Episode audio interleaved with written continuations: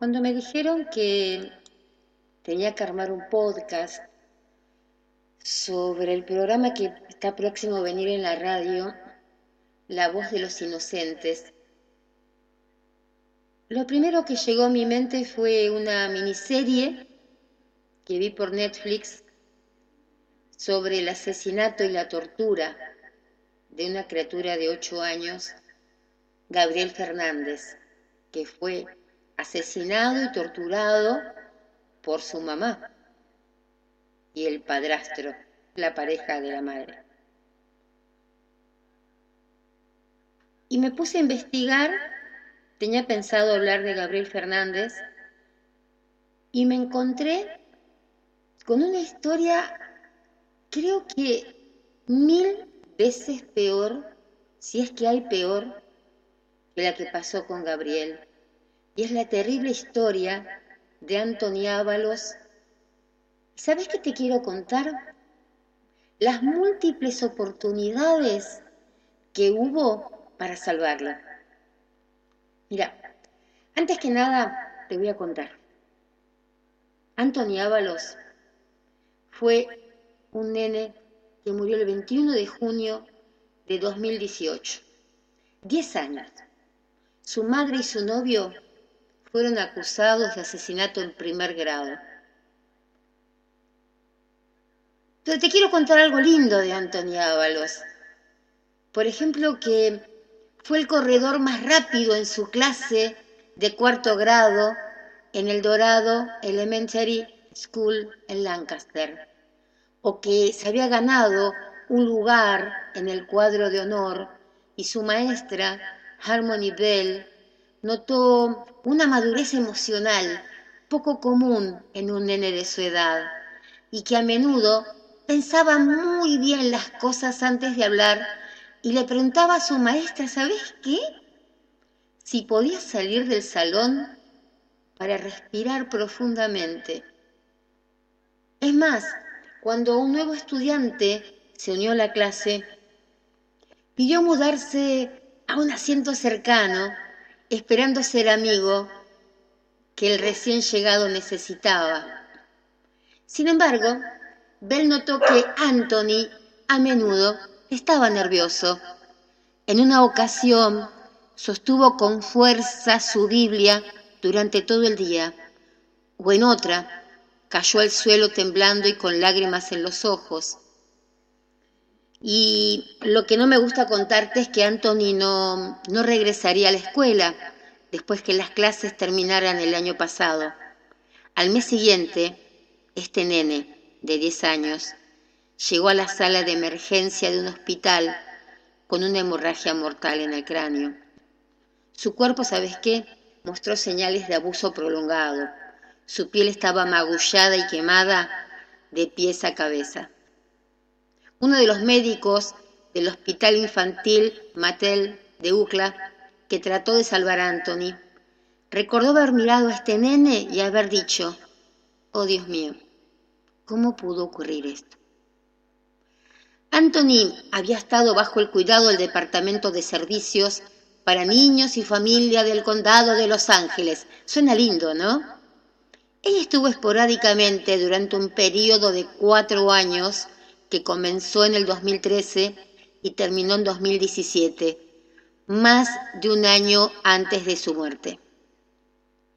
Durante ese periodo, al menos, 13 llamadas fueron hechas a la línea directa de abuso infantil sobre el bienestar de Anthony por maestros, policías, consejeros, parientes. Pero claro, los trabajadores de protección infantil y otros encargados de proteger a Anthony no se dieron cuenta de las numerosas advertencias y oportunidades de intervenir antes de su muerte.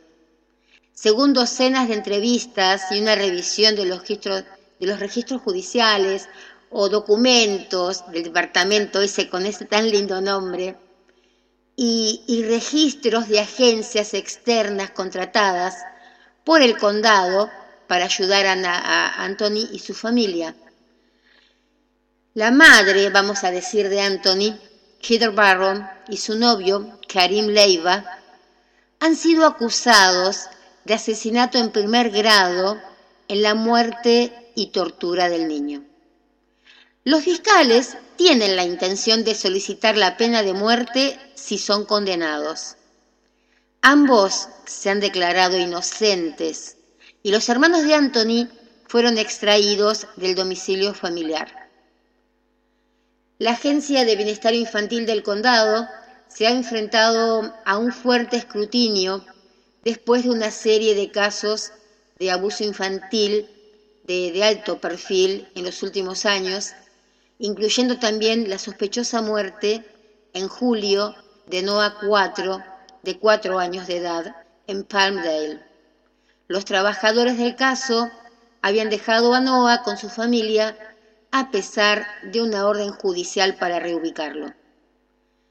El caso de Anthony sorprendió a muchas personas por tener similitudes con la muerte en 2013 de otro niño en Palmdale, quien yo te contaba, Gabriel Fernández, ocho años de edad, cuya madre y su novio fueron condenados por su asesinato y tortura.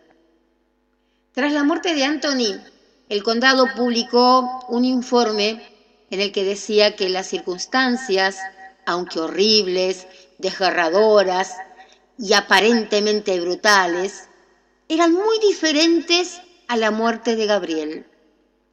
Pero los registros y entrevistas del departamento y del gran jurado muestran sorprendentes similitudes en las dos muertes que ocurrieron en Antílope Valley.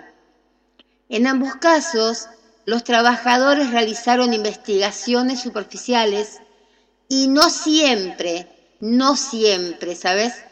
Siguieron los protocolos adecuados. Un consejero externo, por ejemplo, contratado por el condado para proporcionar servicios a la familia de Anthony, había sido interrogado previamente sobre su trabajo en el caso de Fernández y un trabajador social de ese departamento de Los Ángeles que supervisaba el contacto de la agencia con la familia de Anthony anteriormente fue disciplinado por el caso de Fernández, según encontró la revisión del Investigative, Investigative perdón, Reporting Program de la UC Berkeley y The Times.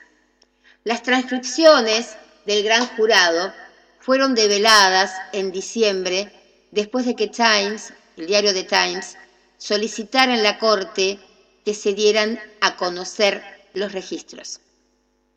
Otros cuatro trabajadores sociales del condado, acusados de manejar mal las acusaciones de abuso en el caso de Gabriel, están programados para ir a juicio por cargos de felonía, de abuso infantil y falsificación de registros. Si son condenados, estarían entre los pocos trabajadores de los servicios de protección infantil en la nación que se enfrentarían a la cárcel por fallar en la seguridad de un niño a su cargo. Los trabajadores han negado haber hecho algo erróneo. ¿Sabes qué? la justicia les creyó. La justicia hace muy pocos días los liberó de toda culpa y cargo. El director de este instituto, Bobby Cagle, ha dicho que ningún trabajador en el caso de Anthony ha sido disciplinado. De los asistentes sociales mencionados, en los registros, nadie devolvió mensajes en busca de comentarios para esta historia.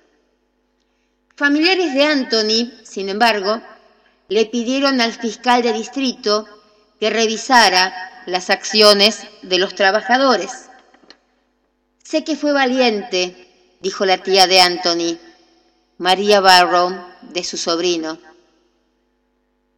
Siempre fue valiente, Gracias a él, sus hermanos están finalmente a salvo. Te voy a contar, mira, entre febrero de 2013 a febrero de 2015 están las advertencias ignoradas. Los padres de Anthony, Heather Barrow y Víctor Ábalos, todavía eran adolescentes cuando nació Anthony. Ábalos se fue a México poco después, viendo a su hijo crecer a través de videoconferencias ocasionales, pero nunca en persona. La madre de Anthony crió a la familia con ingresos de un trabajo de medio tiempo y 793 dólares en beneficios mensuales de asistencia social. En las fotos de familia, Anthony suele tener una amplia sonrisa, sostiene una, libreta de calificaciones de la escuela, usa una, camiseta de dinosaurio, de dinosaurio azul, o tiene la cabeza bien alta, con un chaleco y una corbata a rayas. En otras, mira pensativo a la cámara. Su sufrimiento empezó a muy temprana edad. Tenía solo cuatro añitos cuando su mamá lo llevó a una clínica de salud después de que él dijo que alguien cercano a la familia abusó sexualmente de él. La visita resultó en la primera de muchas llamadas a la línea directa de abuso infantil. Los registros muestran que los investigadores concluyeron que, lo, que el abuso había ocurrido, pero no establecieron una supervisión o consejería continua después de que la madre de Anthony les aseguró que ella se encargaría de mantener al niño alejado del supuesto abusador. Después de cumplir seis años, su tía le dijo a su terapeuta que la madre de Anthony lo golpeaba y lo encerraba en una habitación sin acceso a comida ni a un baño. El terapeuta llamó a la línea directa para decir lo que había oído. Anthony verificó lo anterior con un trabajador social que lo entrevistó en la escuela. Entrevistas posteriores revelaron que su mamá no le había dado consejería y que Anthony estaba actuando sexualmente de manera inapropiada con otro niño, de acuerdo con los registros del instituto. Tal comportamiento no es poco común entre las víctimas de abuso sexual. Los trabajadores de este, este instituto escribieron que la mamá de Anthony no buscó ayuda profesional para Anthony y que sus hermanos les dijeron que ella lo golpeó. Los trabajadores del caso creían que había negligencia en el hogar y refirieron a la familia al programa de mantenimiento familiar voluntario. Lindos nombres tienen todos estos departamentos, ¿no? Bajo el programa, los niños pueden quedarse con sus familias mientras trabajan para resolver los problemas subyacentes al abuso. El programa está diseñado para casos de bajo riesgo como un medio para reducir el número de niños en el sistema de hogares de crianza. A menudo no hay supervisión judicial o un abogado que represente el interior, el interior superior del niño. Pero las revisiones internas mostraron que los trabajadores sociales colocaron a los chicos, incluyendo a Anthony, en el programa incluso después de que la herramienta de calificación de riesgo del departamento los evaluara como en alto riesgo de abuso. Gabriel Fernández también había estado en el programa a pesar de una calificación de riesgo de muy alto. Los trabajadores sociales no lo sacaron de su casa, incluso, y escucha esto porque es es, devastador. Incluso después de que escribiera este nene una nota de suicidio. de que se presentara en la escuela con heridas de balines en la cara y le dijera a su maestra que su mamá había abusado de él.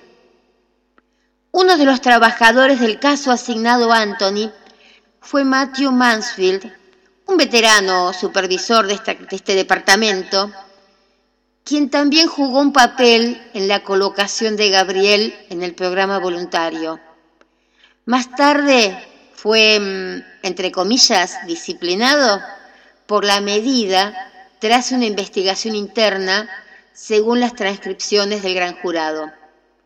En el caso de Anthony, Mansfield y su colega Mark trajeron consejeros del centro de chicos de Antílope Valley para proveer servicios para los niños y su madre. Hider tenía entonces 24 años, con cuatro hijos y otro en camino. Basándose únicamente en la información proporcionada por la señora, por la mamá de Anthony, el asesor cree que su capacidad, y escucha esto, su capacidad para proporcionar una atención adecuada a sus hijos está gravemente limitada por sus propias habilidades como madre, su mal juicio y su falta de conciencia de sus problemas de salud mental, escribió el consejero Luis Ramírez en junio de 2014. El diagnóstico específico de la salud mental de la madre está redactado en los registros. Wendy Wright, otra consejera del centro de niños, que pasó mucho tiempo con Anthony y su madre, llamó a la línea de abuso infantil en octubre para reportar que la mamá agarró violentamente a uno de los hermanos de Anthony y lo arrastró a través de la habitación. Habló consistentemente de sus hijos en términos despectivos y mostró nada más que enojo hacia esos niños. Wright le dijo a la operadora de la línea directa que Milman era muy lento para responder a sus llamadas telefónicas y no pareció tomar medidas cuando finalmente se comunicó con él. Jane Balkley, otra trabajadora del departamento, que fue asignada para investigar el informe de Wright, escribió en sus notas que la mamá maldijo, gritó y reconoció haber golpeado a los chicos con un cinturón. También citó a Milman diciendo dado los niños, su edad y su comportamiento, ella está haciendo lo que puede. Y sí, Milman y Balkley se negaron a hacer comentarios.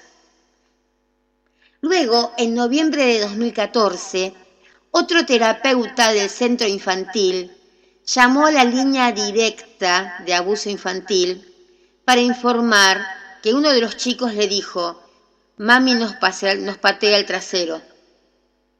Milman tuvo con ella una breve conversación. Un programa de software que el departamento utilizó para calificar el riesgo de los niños de ser abusados nuevamente indicó que la probabilidad era alta y recomendó una mayor supervisión. Balkley y su supervisor rechazaron la recomendación y ¿sabes qué? Cerraron la investigación, diciendo que la evidencia de abuso emocional era inconclusa y determinaron que las acusaciones de abuso físico eran infundadas, infundadas, según muestran los registros. A finales de 2014, Milman y su supervisor Mansfield retiraron el caso del centro de chicos y reclutaron una nueva agencia que había prestado servicios similares a Gabriel Fernández a través de su consejera Bárbara Dixon. Los archivos, ¿sabes qué? No explican por qué se hizo el cambio, pero más tarde testificarían ante un gran jurado que consideraba que su destitución y el momento en que se produjo eran extraños. Dixon más tarde también testificaría sobre su papel en el caso de Fernández antes de la muerte de Gabriel. En 2017, ella le dijo a la Corte, en el caso criminal contra los trabajadores de Gabriel, que presenció lesiones extensas, pero retuvo la información de la línea directa de abuso infantil, a pesar de que la ley estatal exigía que reportara todos los casos sospechosos de abuso. A Dixon se le dio inmunidad para testificar. Después de que Dixon fue asignada al caso de Anthony, el enfoque de su consejería para reducir el abuso en la familia fue dirigido al niño, no a su madre. Las notas de su caso muestran que ella le aconsejó que, ¿sabes qué? Ay, que escuchara a su mamá más atentamente y que terminara sus tareas. Faltaba que fuera como la propaganda, estoy orgulloso, orgulloso de vos y te doy polenta. ¿Se acuerdan de esa propaganda? La mamá orgullosa de su hijo y ¿qué le da? Polenta. Sus notas, que abarcan un periodo de un año, desde febrero de 2015 hasta enero de 2016, cuando Anthony tenía 6, 7 años, describían al niño como propenso a lloriquear, llorar, hacer rabietas, que según ella dificultaban su crianza. Las notas de Dixon no mencionaron nunca las nuevas acusaciones de abuso que llegaron a la línea directa de abuso infantil, durante el tiempo que ella trabajó con la familia. Dixon y su abogado, cobardes, se negaron a hacer comentarios. Abril 2015, enero 2017, empezaron los debates internos. El hermano de Heather, o sea, el tío, fue la primera persona de la familia en conocer a Karim Leiva, el padrastro de Anthony, un compañero de trabajo en una instalación de transporte de Santa Clarita. En 2015, David presentó a Leiva a su hermana Hider y los dos comenzaron una relación que duraría años y eventualmente produciría su séptimo hijo. A medida que la relación progresaba, Hider les dijo a los trabajadores sociales que ella era víctima de violencia doméstica. Un abogado de Leiva se negó a comentar para este artículo que encontramos para comentarles a ustedes. A los pocos meses de su presentación, el padre de uno de los niños, porque no eran todos del mismo padre, obviamente, de los niños más pequeños en esta ocasión, le dijo a la policía que Leiva estaba abusando de su hijo un agente del sheriff entrevistó al nene, tenía dos años el nene, quien le aseguró que Leiva lo había agarrado violentamente por la oreja, dejándolo magullado y con cortaduras. El agente del sheriff escribió que él mismo vio las heridas. Pero cuando el detective del sheriff recibe el informe, no intentó buscar a Leima. No recomendó ningún cargo y puso fin a la investigación de acuerdo con su testimonio posterior ante el gran jurado. Los trabajadores del departamento tampoco localizaron ni entrevistaron a Leiva en ningún momento durante los tres años que investigaron a la familia, a pesar de que sospechaban que él estaba en la casa regularmente en las noches y los fines de semana, según muestran las notas del caso. Tampoco siguieron las reglas del departamento que les exigían que se pusieran en contacto con los otros chicos de Leiva o con sus madres.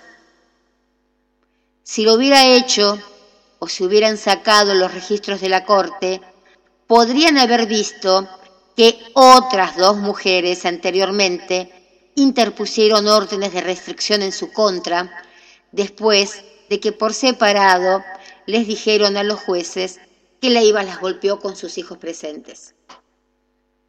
El departamento abrió un caso en la corte para el hermano pero no para Anthony y los otros niños en el hogar. Poco después, una de las asistentes sociales asignadas, Ana Ciortino, vio marcas y moretones visibles en la cara y el brazo izquierdo del hermano y le dijo a la línea directa de abuso infantil que dudaba de la afirmación del abuso, pero que quería que se grabara para cubrir nuestros traseros. Barron y el niño le dijeron que las heridas ocurrieron cuando se cayó en la ducha. Los trabajadores del caso consideraron la historia plausible y marcaron el alegato del padre como infundado. También reconoció esta asistente más tarde que no había revisado los archivos de su departamento sobre denuncias de abusos anteriores que involucraban a Anthony y sus hermanos. No obstante, las directrices del Departamento de Servicios Sociales de Estados Unidos exigían que la denuncia se enviara a la policía para una investigación penal. La asignación fue para el ayudante del sheriff, quien había sido disciplinado en el pasado por no investigar adecuadamente otra acusación de abuso infantil no relacionada, según su testimonio en la corte. También testificó que nunca contactó a Barrow o a Leiva.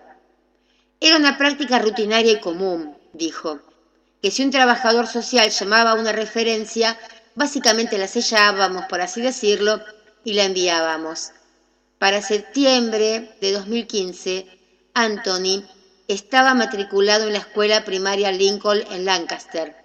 Al hablar con Anthony, el vicedirector estaba cada vez más consternado. Anthony le dijo al director que su mamá lo golpeó y lo encerró en una habitación sin acceso a comida, agua y baño. También describió la silla del capitán, una forma de disciplina que requería que Anthony mantuviera una posición en cuclillas durante un largo rato con los brazos extendidos.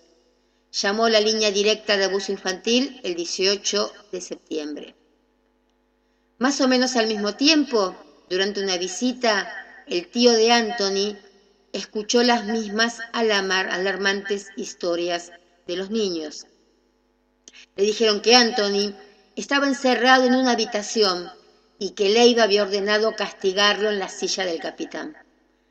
Además los niños dijeron también que Leiva le azotó la cara y las piernas con un cinturón y colgó al medio hermano de Anthony boca abajo en una escalera, de acuerdo con las llamadas a la línea directa. Cuando la mamá fue a recoger a sus hijos, David y su esposa le impidieron físicamente que se lo llevara y llamaron al 911. El alguacil Michael Gallardo respondió y llamó a la línea directa de abuso infantil para reportar lo que había sucedido. Parecían bastante conmocionados cuando hablé con ellos al respecto, dijo Gallardo al trabajador de la línea directa en la conversación grabada, añadiendo su recomendación de que los niños no se fueron a su casa con su madre al día siguiente, David llamó a la línea directa. Los niños, dijo, le confiaron que habían estado encerrados en una habitación tanto tiempo que orinaron y defecaron sobre sí mismos. Cuando Leiva se enojó, dijeron, les arrojó pañales sucios, los golpeó contra las paredes y arrastró a uno de los medios hermanos de Anthony por la oreja, dejándole grandes moretones.